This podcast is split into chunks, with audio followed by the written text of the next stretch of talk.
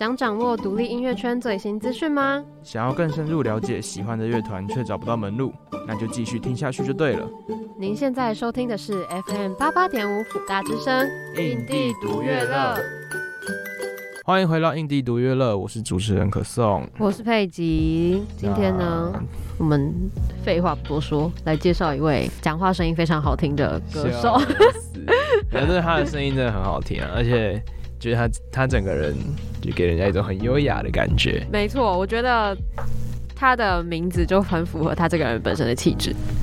哦，确实确实，对不对？他的就是艺名啊，没错，对，这个歌手的名字叫做赫勒 Crane。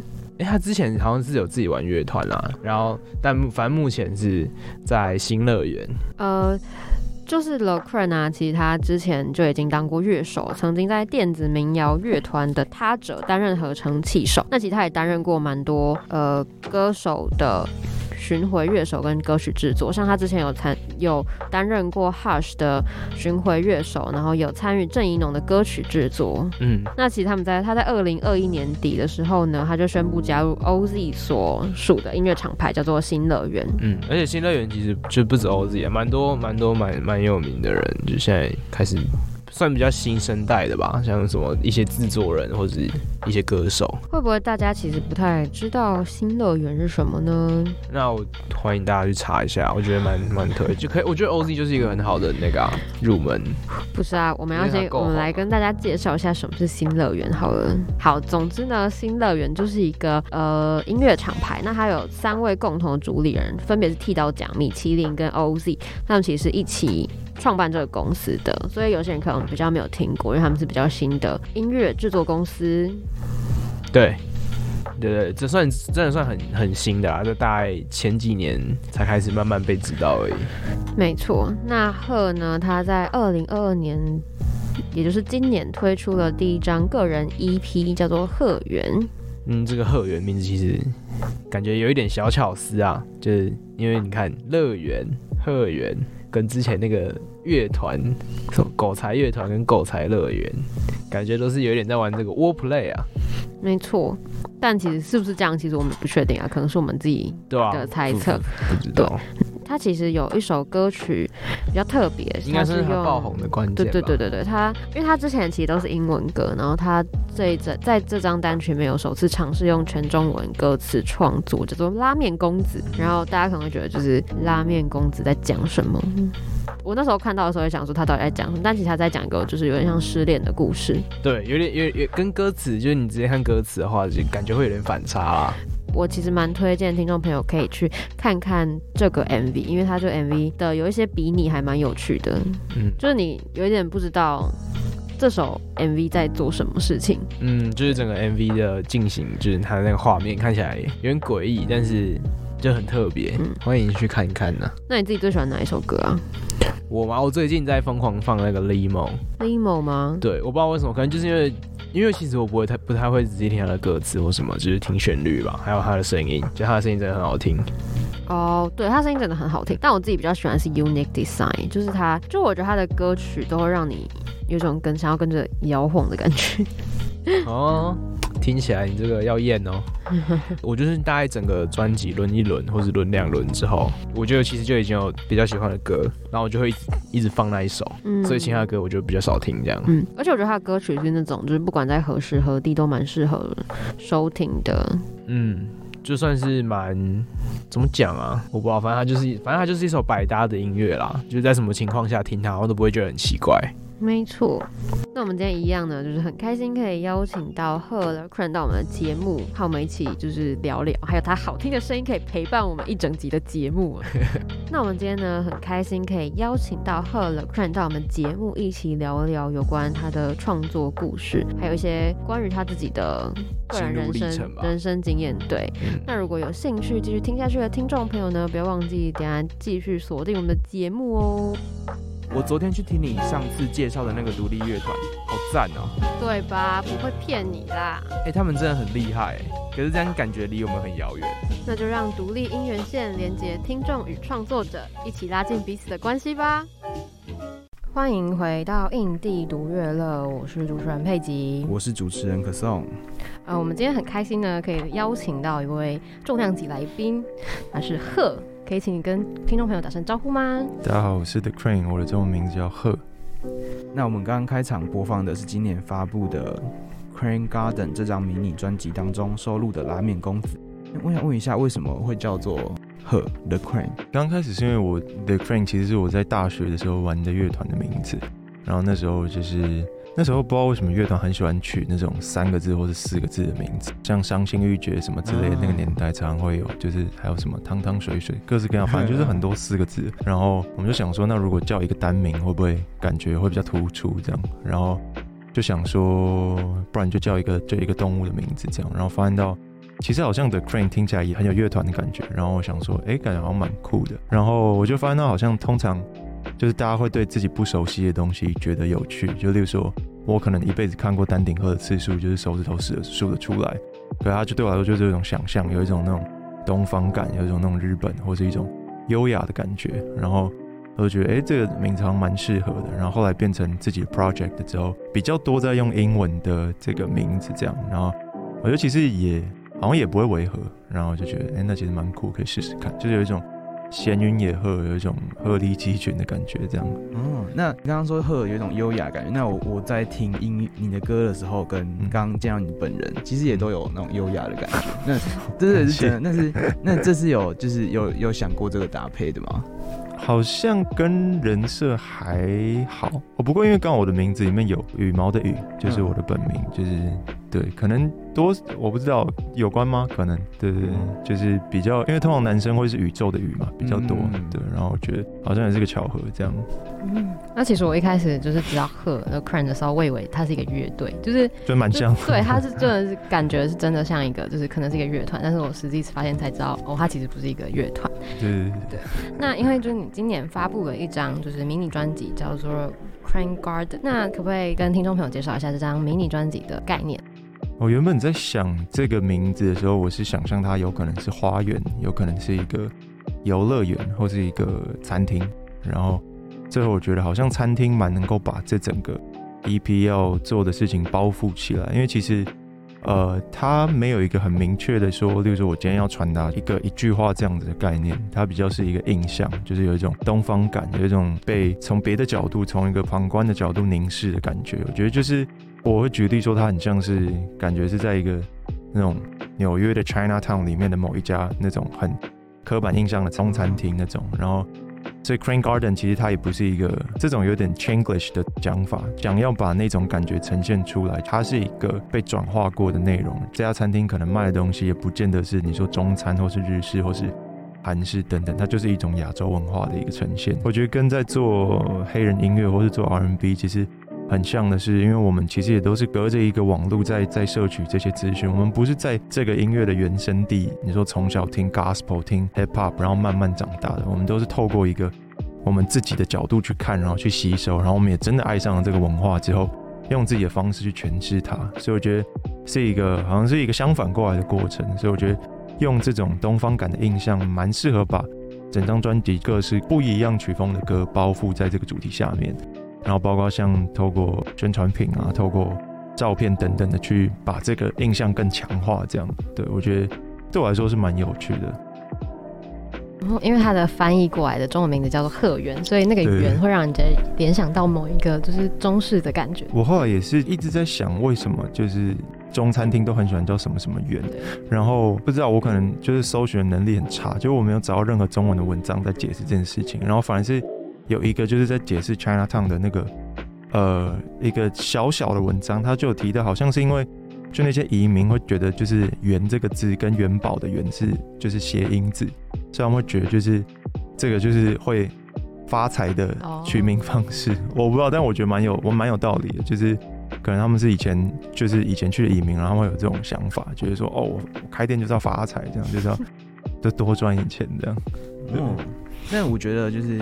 听完刚刚你你说你想呈现的一个印象，嗯，这样呃是一个比较有点中式餐馆或是有点亚洲文化的感觉，嗯，但点进去那个 RMB 的音乐跟一些比较比较多英文的歌嘛，对对对，好像都不太是就是感觉就比较有一种冲突感，对对对，感觉还不错。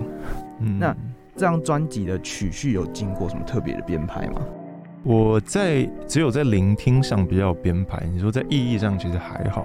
那在聆听上，我希望他一进来就是，因为他其实不是一个太长篇幅的作品，所以我希望他一进来就是很直接。所以呃，第一首《拉面公子》一下来是没有前奏，呃，没有铺陈的。就是他的故事一开始就下去，觉得这个大概是有像这种，就是在聆听上起承转合，然后包括像因为 Limo 是算是这一张 EP 当中最早做的歌，所以对我来说它比较像是一个 bonus track，所以我把它放在最后面。那其他其实就是顺着听过去这样。它在概念上比较像是 mixtape，但是因为通常 mixtape 是用别人的音乐拿来叠自己的 vocal 这样，那但是这个歌还是算是都都是自己做的，只是它在概念上就是比较没有明确的那种前后关联啊，然后讲一个故事什么的，它就是独立。的每一首歌这样，嗯，那其实这张迷你专辑就是收录的，其实是之前发布过的单曲。那跟之前发布的那些单曲相比之下，就是这次的收录进去的内容有跟之前做不一样的调配吗？这次就是呃，拉面公子跟另外一首叫 Take Your Time 的歌是新歌。那呃，有一点是我其实觉得好像我想做我能做的曲风还没有完全都触碰到，所以像包括拉面公子，像 Take Your Time，就是一个是比较在更。可能再更 dream pop 或是更乐团感一点的编制，然后 take your time 就是相对这样，可能再更 hip hop，所以我觉得就是等于让呃现在做过的东西能够触角碰到不同的面向，这样。那拉面公子这首歌啊，有没有什么特别的故事啊？因为它是在讲，呃，我看了歌词的内容是在讲拉面的里面的各种什么其他的投射或是情感的。它大部分是，就是它呃整体来说是在讲一个失恋，就是分手后的事情这样。然后一部分是，当然一部分一定是我自己有想到一些事情，那可能也跟朋友在聊天的时候有些想法。那我最后，因为我其实有点在尝试，就是用比较具象的方式去描述一个情况，就是这个在我之前的歌里面，我比较没有。在呃特别在上面试过，然后我当时其实完全是在工作室里面，就是在家里，然后我是在想象自己在这个店里面的感觉，就是一种呃，你说可能有点物是人非，然后有一点是想要装作自己不在意的感觉，就是有一种那种别扭感，就是虽然会说呃有没有你我都一样这样，可是还是会突然因为看到一些事情，或是遇到一些。各式各样的情况，所以会想到对方这样。我觉得就是把这一种有一点矛盾、有点倔强的感觉去去呈现出来，对。然后借由这些配件去分别去去呃，你说投射不同的不同的细节这样子。那拉面公子其实听说是一间拉面店。对，我觉得有趣的也是，我那时候在，我就其实很犹豫要不要用这个名字，就是。因为歌词里面其实也没有出现拉面公子，然后我想说用这个名字会不会大家会不会没有 get 到那个有一点介于幽默跟认真之间的那种感觉？但我觉得蛮妙，是因为它同时是一家店，同时也是一个人，就是很像是我写完这个东西之后，我变成了拉面公子这样，所以就是有一个多异性这样，所以我觉得感觉是蛮有趣的。然后也确实，因为我其实真的蛮喜欢那家店的，就我自己之前去吃，然后。所以才会想到这个故事嘛。我刚原本是想要问，那你最喜欢哪一间拉面店？他说全部最喜欢。对啊，我觉得我还是要投给他，不然这样 对没面子。那其实这首歌曲啊，它的 MV 其实蛮有趣的，嗯、就是它是一个，我觉得我自己看起来，我觉得它是一个算有点无厘头的 MV，就是我其实看不太出来这个 MV 到底想要呈现什么方式，但是表情又很认真。对，它就是在一个有点诙谐，但是你又觉得里面就主角是你嘛，那主角就是很认真的，然后在那边冲着一个。充气富士山，对，在一个充气的富士山。那这个故事是怎么样去发想的？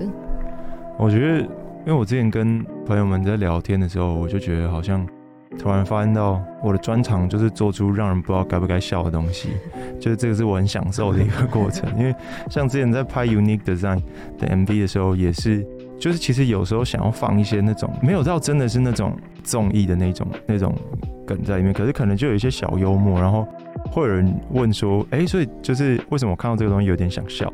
因为我们就是要让你笑，但是 就是要让你觉得好像呃，我该笑吗？这是不是难过的事情？这样。那我觉得拉面公子有点像在放大这件事情，就是虽然是在做一件很徒劳的事情，可是就是看起来很严肃，看起来很认真这样。然后会想到这个，只是因为我们的 A N R，呃，就是一个制作人叫海大富。我其实不是很确切知道他这个。”东西是怎么想到，但他就是我们前面本来有讨论另外一个 MV 的内容，这样，然后进行到某一个阶段的时候，他提说，哎，还是我们就整支 MV 都在打气。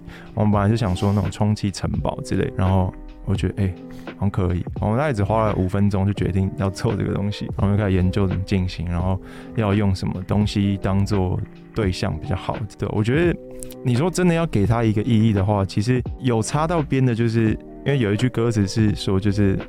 做的太多，说的太少。其实我在讲的是，我觉得就是一种缺乏沟通，因为通常会说是说的太多，做的太少嘛。可是我觉得，其实在一个关系下面，常常会发生的情况是，你会把一切当做一个自然、一个常态，所以你一直进行，一直进行。比如说，你们之间的互动有一些习惯，有一些你一定会做的事，一定会说的话，然后到最后，你们其实。没有真正在跟彼此沟通，就是呃，不论是对方在想的事情、在需求等等的，所以我觉得它是一个，就是你一直在进行、一直在进行，然后突然发现到，哎，这段时间过去了，就是两个人之间没有交流的那种感觉，所以某程度上，这个打气这件事情有可以这样子解释，对。然后当然也是某一部分是我们最后要卖周边，所以就是有置入这个产品这样，对。哦，所以那个富士山其实后面是。没有，因为到最后出的那个拉面碗，对对，最后有用了，就遮住。因为海大富有就是参与在这个 MV 当中，所以他是他觉得自己好像可以参与，就是。没有，是我家，我说哎、欸，拜托，你要拍，人家看起来就是有一种保镖的感觉，然后他只要站在那边，我觉得一切就会变得很有趣。那我其实刚刚呃，其实我在看的时候，我发现它整个主色调是以红色为主，但是我自己觉得这首歌听起来是在呈现一个悲伤的故事。那一般我们想到悲伤，都会想到蓝色。这个颜色，那怎么当初会想要用红色呈现这个氛围？因为红色对我自己觉得对我来说算是一个强烈，对，它是一个强烈，然后是一个有点愤，甚至是愤怒的一个颜色，比较外放。对，嗯，我觉得当初的出发点比较没有这样从这一块去去想，比较多是在我说那个把东方感的的状态做最一个最明显的一个让你看到这样，因为 MV 里面的元素很少，所以。确实，我也在想过，就是因为包括在调光的时候，其实也可以再等于再次决定说，就是你现在要做的红要多红这样。那我到后来就是我们有大概取得一个平衡，我觉得比较多还是在这个东方的印象，还有包括在呃别的像我们拍的呃宣传照啊，或是做 EP 的设计等等的去做一个互相的协调这样。但我觉得同时也是，如果尝试真的是用很阴郁的色调的话，也许整支东西的。就是因为它的运镜也都是很平稳的，有可能张力会稍微没有那么强。我在想，但是也许是一个选项，就是会把他那种悲伤的状态做出来，但也许就没有那么荒谬。哦，对，所以我觉得应该就是一个选择。而且我觉得那个红色真的就是很很东方的感觉，我可能是因为春联或者是灯笼很多，就东方到有一点快要觉得好笑的那样，嗯、就是 对我来说了。对，那那个最后我觉得呃后面有一幕也是羽毛。嗯，飘下来，那个是想要模仿下雪的感觉，那种羽毛代替雪嘛，就是就是这个感觉。然后因为刚好前一支 MV 也有用到羽毛，这样我就觉得好像用的还不够多。然后想说用的还不够多，就是如果对，如果那边是音乐的独奏，就是如果不做一件就是比较那个有视觉张力的事情，好像不行这样。然后后来就讨论完，就觉得哎、欸，那就用羽毛好了。那这首歌曲《拉面公子》其实算是刚有提到，就是是这样。迷你专辑里面比较少数的中文创作，也应该是唯一一首。对对对。那对你来说，英文创作和中文创作有什么样的差异吗？嗯，我觉得像，因为在用中文写歌的时候，对我来说，我觉得包袱很重，就是因为我等于也是，你说慢慢用自己的方式在练习写歌这件事情，写歌对我来说是没有一个。你说一个学术上的一个一一个逻辑在，就是我要怎么写，我该写哪些东西，我该取进什么东西，它就是一个反应。嗯、所以我觉得写歌就是这个反应，其实有时候你没有办法确定它的根源是什么。我说，例如呃，我们从小听的各式各样的华语流行乐，在路边听到的，在别人家，在别的场合，你说甚至经过夹娃娃机店听到的一首抖音歌，任何的中文都会在心里像留档案一样，它会它会变成一种，就是我觉得就是无无意间的一种。吸收，所以我觉得，如果今天我可以确定我所有听的东西都是我喜欢的东西的话，那我觉得我可能在反射的过程当中，有点像是那个产品的履历一样，就是我会比较知道它是从哪里来的。那如果我今天反应的时候投射出了某一个押韵、某一个 punch line，可能其实是某一首我不知道林俊杰或罗志祥的歌之类的，对，没有贬义，但也可以有，对，就是 就就是。对，如果刚好投射是这件事情，那他可能不是我本意想要达到，可是他可能就是在写当下没有察觉到，然后发出去，然后最后被大家发现说，哎，其实就是你的那句是别人的押韵，而且是谁谁谁的这样。那我觉得这件事情对我来说会很冲突，就是。他我我我我会很担心发生这样的情况，然后也确实可能偶尔真的会发生。哦，那所以我觉得这是一部分的压力，另外一部分压力是就是我觉得因为大家这个就是呃身边的人的的。大部分的人的母语，嗯，所以其实大家对中文的理解都很充足，然后每个人都是很厉害的评论者，每个人都有一套自己对于押韵、对于呃我要用什么词的想法，对于比喻的来源等等的，就是我觉得这些事情就是它很像是你做好是应该的，这样就是很像一个华人传统家家长，就是会觉得你你做到这件事情，你本来就应该，因为这是你从小学的东西。那我觉得相对这样学英文，呃，就是在练习写英文歌词的过程当中。就是没有一点的收获，或是我有找到一个新的呃词汇，或是举例的方式等等，我都会觉得自己很像是进步了，所以有一点点的。呃，成长都会很有成就感。然后相对之下，因为英文本来就也比较贴近这种音乐嘛，这种音乐类型，所以在在转化的过程当中，其实比较轻松。但我觉得，呃，迟早是每一个创作人都要找到自己的语言，就是它可能是中文，可能是英文。那我觉得对我来说，还在一个摸索的阶段。所以包括中文，我觉得拉面公子也是我一个觉得说，呃，这个阶段好像可以做这个尝试，我可以去试试看，也许放下这些包袱，或是呃，让多一点的人来审视这个东西，就是我有。没有往哪个方向发展的空间，这样对。那英文对我来说是一个就持续在在练习。那当然，英文也是一个就是比较容易发展国际市场。你说在串流上面等等，客群比较大，对，就是大家都可以理解，然后大部分人比较能够接受，所以我觉得是相对轻松的，跟一个相对比较花时间琢磨的两个方向，这样。嗯，那我想我比较想聊的是刚刚有提到，就是你觉得每一个音乐人到最后都会摸索出自己的一套语言？我觉得其实不一定，像其实还是会有很。很多呃，感觉我身边的朋友，其实大家也都在慢慢找到自己最舒服的那个状态。但我觉得可能像像 OZ、像 Karen CC，都是我很喜欢他们在中文的使用上，然后用在比较你说黑月上面的这种是，就是我觉得他们都有一个自己，例如说想事情的方式，然后他们押韵，他们要哪些地方可能唱的比较含糊，哪些地方可以唱很清楚那种。我觉得对我来说，他们是比较像是有找到自己在这个东西上面沟通的方式。那我觉得那种我是。觉得很酷，就是他们可能有比较比较像是外国人在思考的感觉，这样，对，所以呃，我觉得大家可能都在，说不定对他们来说那也还不是他们最好的状态，所以我觉得就是有这个意识，然后慢慢的在在在在趋近那个好的方向，我觉得是一件好的事情。这样，那有一个说法是，就是不两种不同语言的使用者就会有两种不同的思考逻辑。对，那你在写歌的时候，英文歌跟中文歌，你会用同一种思考逻辑吗？还是其实是不同？你可以把它分得很开。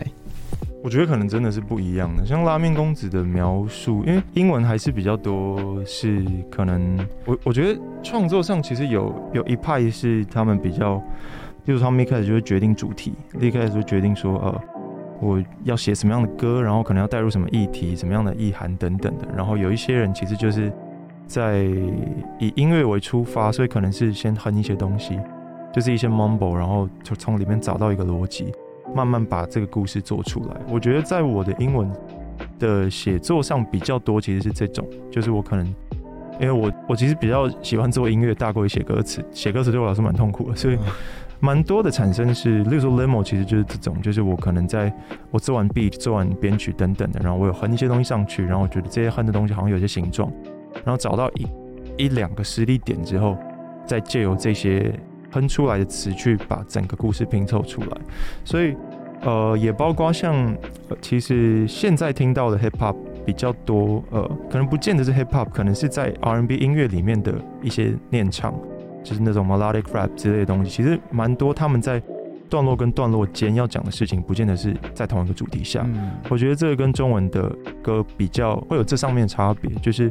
还是比较习惯中文系统的，大家会觉得呃会想要整个东西是有一个主旨，是有一个段落，对对对，段落段跟段落之间的意义意义，所以就是像一篇作文这样。所以我在写英文的时候也会就是变得比较，也许这一段想要讲这件事情，那那一段想要讲这件事情，那他们大致可以包裹在副歌的内容上就够了这样。对，但是中文我就会觉得，那我需要多花一份力气去把整个概念串起来。哦，而且在听李某头这个感觉就很很明显，对对对，他真的是很比较碎片式的块状来陈述。嗯，我其实我觉得完全可以理解，就是不同语言要需要不同的思考模式。因为我自己是属于念语文科系的，嗯、所以每次在转换的过程当中，你都要花一点时间去思考一下，要怎么样就是去拼凑这些句子会更好。嗯，你是学什么？我学法文。哦，对，所以就是法文转英文再转中文的时候，会有一点冲突。冲突，对，而且老师很喜欢就是用三个语言上课，所以、嗯、上课蛮累的。哎、欸，那我想问你，平常在想东西的时候会用哪一种？方式就是想什么，就想各种事情的时候，当然还是中文居多。嗯，对，只是嗯，对，应该是中文居多。只是有时候就是你知道，就我慢慢可以理解为什么有些人会被别人形容就是喜欢唠英文，嗯、就是唠语言，各种都都可以，也许是唠法文，就是可能你真的在那一阵子刚好接触到，或是你想要形容的这个状态，你是从一个例如说美剧，或是从电影各式各样的文化里面吸收过来，嗯、所以。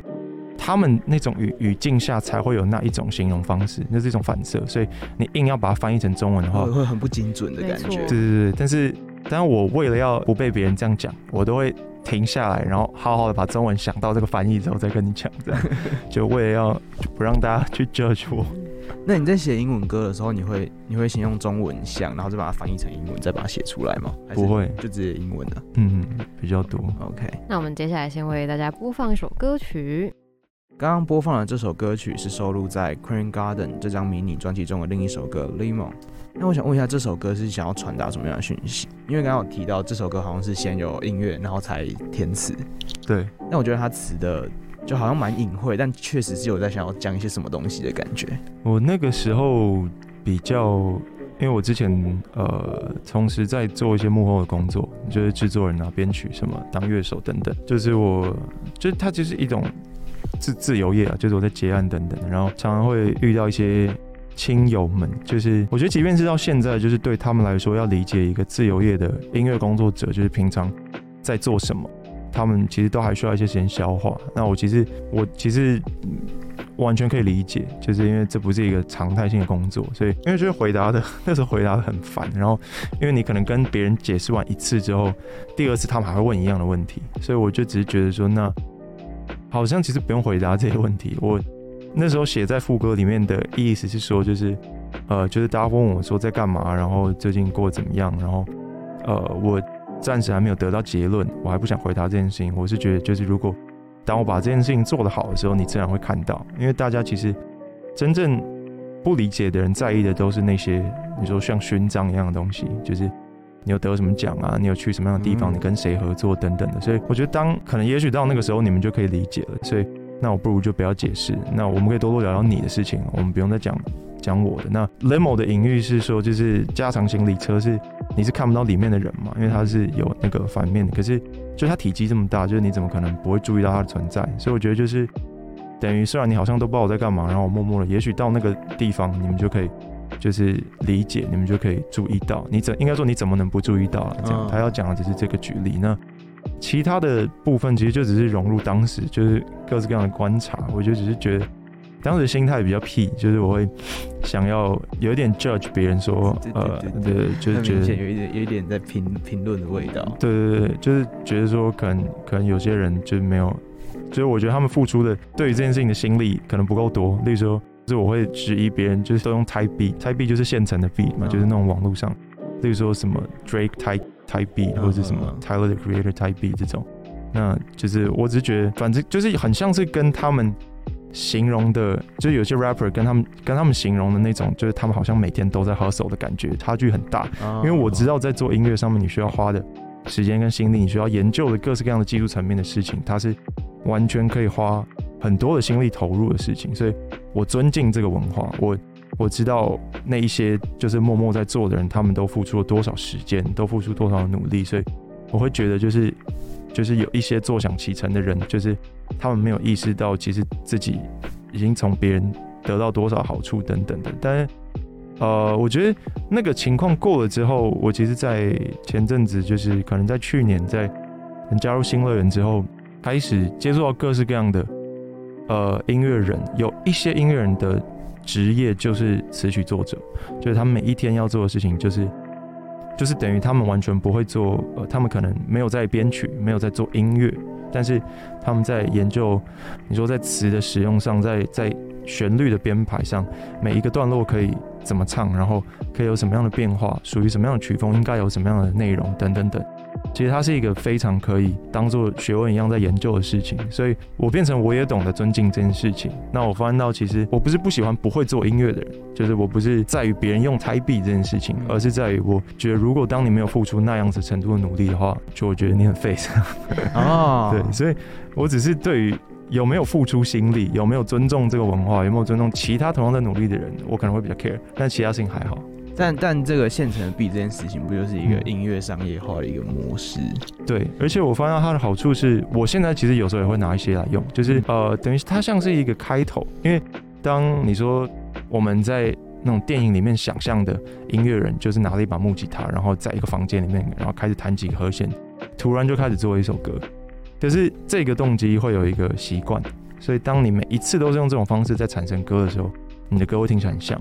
有时候胎币是帮助你突破那个盲点的方式，因为别人有一个开头的不一样的方式，然后你接收到他这个东西之后，也许会产生你一些自己的想法，然后你的视野、你的曲风的涉猎会越来越广，它是最迅速的方式。但是就会变成付出的心力，变成可能只要你有钱，你就可以有可能就是取代掉这些，对对对。嗯那其实刚刚有提到，就是之前是走幕后，然后现在转换成幕前。嗯、那我比较好奇的是，在心态上面有没有什么样不一样的转变？因为我们之前就是有访问过 Lucy，然后她有说她其实有一点点，嗯、呃，不太适应，就是一直曝光在幕前这件事情。对，嗯、所以想问问看，说你对于就是自己转换到幕前有没有什么样就是心境上的改变啊，或是你觉得这件事其实蛮有趣的之类的？嗯，我觉得好像我可以理解他。因为我们我刚好看他都是天秤座，但我觉得好像我相信他他是有他是有一些就是需要表现的的空间，就是他是一个乐于分享的人，他只是可能也许来的太快了，所以他还没有接收好。那我觉得我相对这样，因为我可能从在甚至在幕做幕后的工作前，我就有玩乐团。对对对，等等，我那时候就是把等于自己写歌啊，自己要唱歌等等这些事情，就是等于有一直放在心上，然后有持续的在用自己缓慢的节奏在在在练习，在经营这件事情。所以我觉得可能等于我准备时间相对长，所以比较没有对于这件事情不适应，但是多少都还是会有。但我觉得以自己的身份的最大的好处是。可以完全在曲风，在想讲的事情，在要呈现的一切的视觉上，都是能够有完全的掌握。等于我可以保证，我的听众们吸收到的是接近完整的我想要传达的事情。所以这件事情是相对珍贵，然后也是这个阶段我觉得我想要达到的事情。这样。那你觉得在加入新乐园之后，这件事情有有受到什么改变吗？比较多是在音乐上的啊，就是因为他们他们每一个人其实都有。一些他们在意的事情，就是像他们成员，就是呃，有制作人有米奇，嗯、然后有剃刀，然后有 OZ 嘛，有一些其他的像海大夫啊、Sean 这些，他们都是等于他们都是在音乐上有一套自己的逻辑的人。然后就是有些人会在乎的是整个歌听起来的的 vibe，就是有没有对，有没有可能呃传达的事情清不清楚，或者他听了有没有感觉这样。然后有些人可能在意的是，就是这一个歌曲，或是你这一个。artist 的包装是不是能够很简明扼要的去告诉别人？例如说像，像剃刀，就他他的口头禅是保持浪漫，就浪漫是他的 tag，他给自己的 tag。然后然后可能有别的是在意的是，你什么事件发生了，或是什么样的情况之下，你可以讲什么故事？例如说，我这个人适合在什么样的情况之下？例如说，我先做一个比较炸的歌，然后再做一个抒情歌，然后也许等等等，就是这些比较是在一个我觉得就是理性的呃设计下需要思考到的东西。我觉得这些事情不是我原本没有的概念，只是可能有些思考的面向不是。真的一个人会能够想到全部。我说，像我可能也会给自己一些设定，就是我觉得我的视觉想要怎么拍，例如说 MV 可能是有底片感的，可能我要拍什么样的主题，它看起来是怎么样的状态。但我觉得我一个人对于呃有想法的事情是有限的，对，有些包括你说在包装上，例如说你说或者是一个怎么样的形象，或者是代表什么内容等等的这些。那我到底是严肃的成分比较多，还是幽默成分比较多等等的这些事情，其实有时候它不会影响到你音乐的本质，但是会影响到听众怎么去吸收这个东西。因为每个人在分配在娱乐上面的时间是有限的，那就是各式各样的。媒体啦，各式各样的事情，你其实都要尽量都要在你可以还有心思被注意到的情况之下吸收到。那如果这个吸收方式不会影响到我音乐的本质的话，那我们其实可以想到怎么样的沟通方式是最好的，然后又不会太过于媚俗、太过于夸张等等的。所以。我觉得他们提供给我蛮多是这一种在思考模式上的想法，而且他们也不会很 push 我说一定要怎么怎么做，这样就是给我一些思考的面向，然后我做完决定之后会跟他们讨论这样。其实你刚刚这样停下来，你好像蛮蛮习惯用想要会会想要去用理性去分析音乐这件事情，嗯、对，可能就是一个，这是你一一直以来的习惯吗？好像是。就我觉得可能切的比较开，就是哪哪些成分我必须要就是抛弃这些事情，哪些事情其实可以用理性的方式去推导出一个那个，因为就是在创作阶段上，我觉得有有太多可以天马行空的地方，嗯，对，那要怎么样让它变成一个是真的就是一个比较好吸收的资讯吧，然后或是变成一个比较能够变成工作的一部分这样，或是哪些成分比较。对，比较比较稳定，等于处理起来会也不能说效率，但我是想到效率这个字，感觉效率跟创作蛮冲突的。对，那对对，但是我就觉得，就是当它保持在一个时效性下面，这个东西有可能会更接近原本想要传达的事情。就是有一些东西，就是一旦脱离那个语境，一旦脱离了当下的状况，就是当它延后很久的时候，很容易会让大家吸收不到那个东西，因为你在什么样的环境，在什么样。很多时代氛围啊，等等这些大家在想的事情，甚至你在讲的一些语汇，其实它会有一个年代感。就仔细看的话，往回看前几年的作品等等，大家在沟通的方式会不太一样。所以，如果以我自己这个人的效率来说的话，我一首歌大概可以写一年。所以我如果用这种方式，其实我每当我歌出来的时候，其实都都脱离了那个语境。所以我必须要有一个有效率的团队，才可以督促我，让我就是省去中间那些就是自己的。挣扎跟尴尬的那些阶段，而让我可以稳定的把这些东西在适合的情况下发出来，这样，然后我的我能够做的事情也才可以延长，这样，等于我的寿命才可以延长，这样。嗯，所以你是属于创作上面的时间会拉比较长的。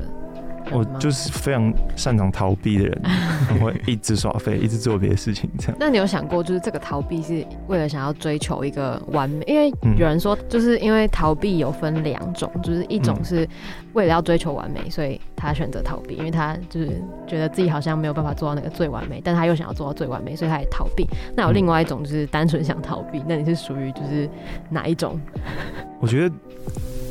当然会讲比较漂亮，是前面那个，就是对，是为了要追求那个完美。不过因为我之前也是有在跟，就是在别的访谈里面提过，就是你知道《Gone Girl》的导演是大卫芬奇，其实他有他有他好像有讲过一句话，可能有一点点断章取义，但是他意思就是说，就是。因为别人会说，例如说会讲他是完美主义者，或者是什么，大家会喜欢讲别人说你是完美主义者，然后没有他，他才不是，就是你们这些在讲这些话的人，其实就是喜欢偷懒的人这样。然后，呃，而且他反而其实不认为自己是追求完美，他是想要他想要追求就是不完美的瞬间。他说就是追求完美这件事情是会。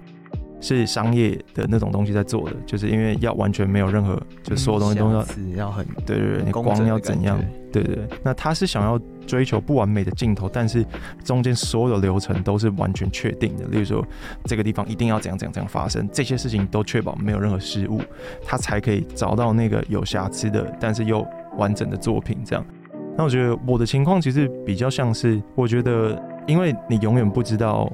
作品怎么样叫做最好？就是没有人帮你定义这件事情，就别人能够接收到，就只有喜欢跟不喜欢。所以我觉得，当它被发出去之前，它都是有很多的调整机会。那每一个决定，其实，其实你在做的时候，都是它并不是说你现在有两个选项，有一个是好的，一个是不好的，是一个是还不错，跟另外一个是可能差一点点。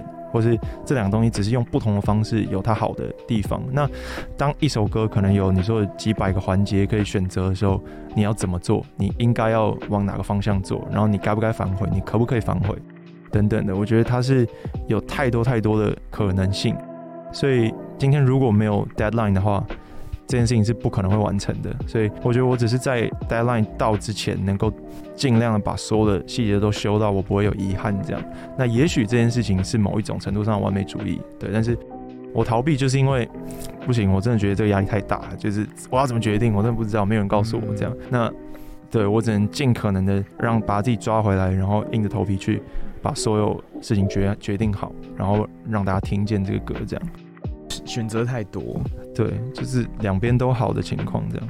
那为什么会想要创作这样这种曲风的歌曲，有点 Dream Pop 或是另类 RMB？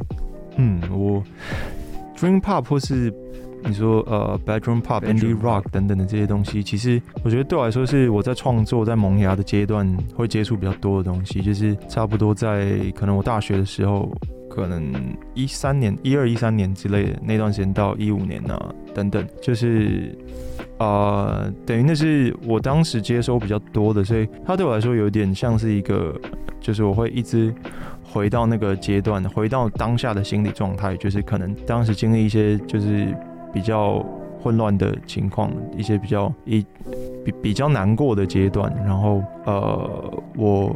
当我想要写某一些特定的主题的时候，我会让我整个人就是回到那个状态，不论是在题材上、在曲风、在心境上，那它就有点像是那种我在回忆我小时候那种。但是我的真正的小时候其实听的又不是这些东西，所以它比较像是一个借镜，就是我当我要做这件事情的时候，我会反射性的到那个阶段，然后我可能比如说小时候跟家人听什么 Michael Jackson 啊、Stevie Stevie Wonder 那些，我就会我需要那个能量，我会回到那个阶段等等。那呃，Bedroom Pop 比较多是这样，我只把那个元素融入在 R&B 的音乐上面。那 R&B 就是等于也是前几年大家。朋友们，或是你说整个时代的氛围的影响等等，会多少一些原因。但是我觉得蛮多，像是在 R&B、在 Soul、在 Hip Hop 这些东西，它我们听的其实我们喜欢的东西是有潜在的被小时候听的东西影响。因为其实那时候就流行都是这些东西嘛。这几十年来，其实对，就是华语音乐也是受这些 R&B 的影响很很重。你说就是以前的那种，那它是一种。也是一种反射吧，所以我们会比较容易接受后来这些。你说像可能一些变体 Tom Mish 啦、FKJ 那些等等，会变得那么红，然后大家会喜欢这些元素，多少都有一点影响。那我等于是把当时喜欢的东西，然后用自己喜欢的方式，就包括像 Frank Ocean、像 Daniel Caesar 这些，就是用自己的方式把它诠释出来，然后。慢慢慢慢才找到一个自己可以结合这些所有喜欢的东西的方式，这样。哎、欸，那你是怎么综合？因为刚刚讲有过去的借鉴跟影响嘛，那你怎么把它跟你当下或者你想讲的事情结合起来？这个真的就没有办法追溯，就是它就是一个一整团的东西，这样。当下的感觉。对对对，只能把它反射出来。那就是你是从大学时期才开始接触，就是做音乐这一块吗？还是是？算是对。那在。呃，从大学到现在，就是一路上做音乐之后，你有没有觉得有没有遇到什么样的就是困难或挫折，会让你就是一度可能想放弃啊，或是觉得哎，是不是要跟怀疑自己？嗯，我我觉得可能我我不知道是我比较乐观，还是我可能运气比较好，就是像在做幕后啊，做这些的，就是对我来说大致上其实都还蛮顺利的，就是可能。一件事情会引导到下一件事情，然后我可能也用比较开放的心态去面对当时的一些机会吧。我说，不论是玩乐团，之前有组过团，然后有当制作人，有当乐手等等等的，就是我觉得每一个阶段好像我都会吸收到一些事情，所以我会觉得那我可以尝试看看，然后到最后也确实都有带一些收获离开这样。那到最后发现到比较多的挫折都是就是自己带给自己的，例如说像现阶段我等于刚发完 EP，然后我开始在。开始在写之后要用的歌这些，那我会希望我可以有所突破，能够写出一些新的题材，或是呃在音乐上可以尝试更多不同的方向。但是我又同时他希望达到某一些我想要做到的音乐上的高度等等等的，所以这些东西我会把一个一个对自己的要求叠加上去，然后会变得突然有点手足无措这样。所以我这几个礼拜就刚好在经历一个这种就是一个矛盾、一个混乱的情况这样。对，但是我相信一定是都会因此有收获啊，就只是在当下真的会觉得我到底在干嘛，就是为什么要做这件事情这样。那你过去有遇过这样的时期吗？其在发 EP 前也其实也多少都有，我觉得发现每次只要开始写歌，好像多少都会有这种折磨，但我觉得这个折磨可以说是好事吧，也许。哎、欸，那之后还有什么音乐计划想要宣传的吗？或者可以跟听众朋友透露的？我蛮推荐大家去听，就是这次 EP 里面的《Take Your Time》这首歌，就是一个，因为我没有特别花心力在在宣传它，那就我们也没有打算要拍影像什么的，然后。我其实也觉得他比较像是音乐人朋友们会会特别跟我说，就是哎、欸，觉得那首歌蛮有趣的这样，但我还是觉得可以分享给大家，就是一个有趣的尝试对我来说。那今年我也是预计要再做一张专辑，就是已经即刻开始进行这样。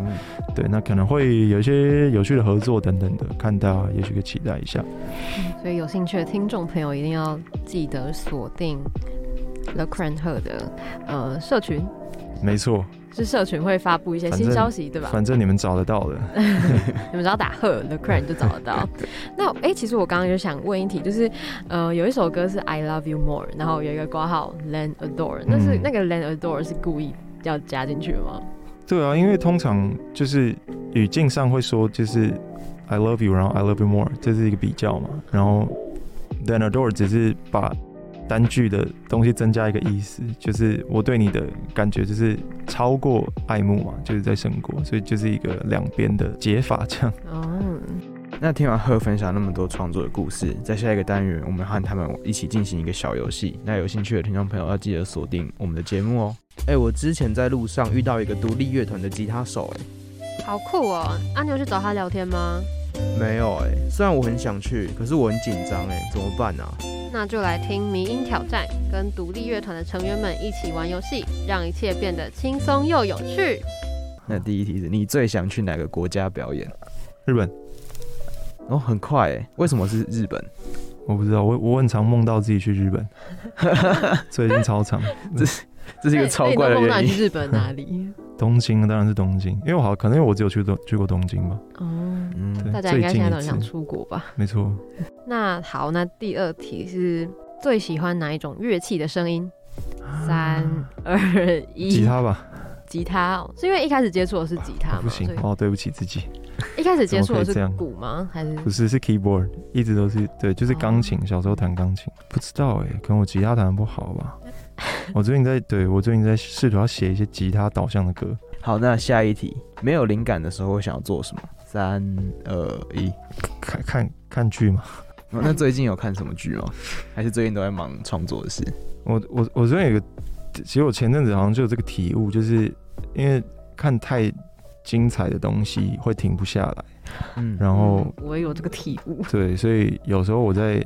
就是吃饭的时候，我会配一些已经看过的东西。就是我最近在看那个马南波杰克，就我大概、oh. 我大概在二刷。我之前好像有刷过 Rick and Morty，就是我觉得这种这种有趣程度的东西，就是大家看个一集到一集半，就会觉得好，其实我可以去工作，没有关系。这样、uh, uh, uh, uh. 对，然后又是第二次看，所以因为我会想要把所有东西都看很细，我不知道我的。就是我的强迫症，我会如果就是有一句台词我没有看到，我是就是回放，然后看一下刚刚那句在讲什么这样。然后如果看过的东西就还好，因为大概知道在讲什么这样。对，所以我觉得相对在好像比较轻松，不有那么多心理负担。所以是完全不能接受看剧的时候玩手机这样子，一定要。你说我自己吗？对啊，好像真的没有办法，我觉得会没办法看到细节。对对对，哎、欸，那只有在。只有在看剧的时候会用，因为我自己是在现在听 podcast 的时候哦，就是有有一两句可能比较小声，我没听到，我就不行，我会把它拉回去，然后放大。我也会拉回去。好像好像，可我很少听 podcast，但我好像会这样。我记得好像连听台通都会往回拉。因为台通，因为台通就是你一过了，你就不知道他们在笑什么。哦，还好，其实其实也没什么差，他们讲的东西。对啊，很重要。强迫症。那最后一题。酥皮浓汤的酥皮要不要泡进汤里？不行，完全不行。真的吗？那不行。但是它下它的下缘会有一些本来就有接触到汤汁的地方，所以我觉得那个是我会分成上下来吃，这样。对。那你的歌颂为什么我不泡进汤里啊？如果要泡进去的话，就是那种一秒就要拿起来，就像老油条一样那种。所以你的麻辣锅油条也是属于泡下去，然后就就是一秒到三秒那种。对，它只沾个味道而已。酥皮浓汤的酥皮就是要酥。但它，但是我觉得酥皮浓汤，因为它是它其实叫酥皮浓汤，所以我觉得应该要一起吃，就是让它。觉得它应该是浓汤，是不是？酥皮浓汤应该是浓一种汤，而不是一种酥皮。对，但是酥皮是它汤的一部分啊，就像蛤蜊汤，蛤蜊。好，我觉得看情况啊。如果我每一天都喝的话，我应该有时候会泡，有时候不会泡。嗯，对，但但这样就没有那个。是。虽然我油条也是觉得就放一下就要起来，但是我觉得酥皮我可以给它更多的时间去。我是觉得不需要，对，时间是有限。好，我们最后一题就这样结束了。那我们好，感谢大家，这样结束了。好，那。听完赫了 Cran 的分享，相信听众朋友一定对他有更多的了解。那如果想要知道更多有关他的消息，或者是之后作品的讯息，也不要忘记去追踪他的各种社群、粉丝专业跟 IG，嗯，还有去订阅你们的 YouTube 频道。不错不错。好，那 那今天就很谢谢贺了 Cran 跟我们聊了许多创作上的事情。感谢大家，我是 Cran，谢谢。谢谢好，那在听完贺了 Cran 和我们分享这么多他的故事啊，或他音乐创作的东西，那相信各位听众朋友对他一定有更深入的了解，而且不只是会被他的谈吐所吸引，也会被他的声音所吸引。毕竟他声音讲话的声音真的是非常好听，从头讲到尾。没错，那今天节目就到这里啦，大家拜拜，拜拜。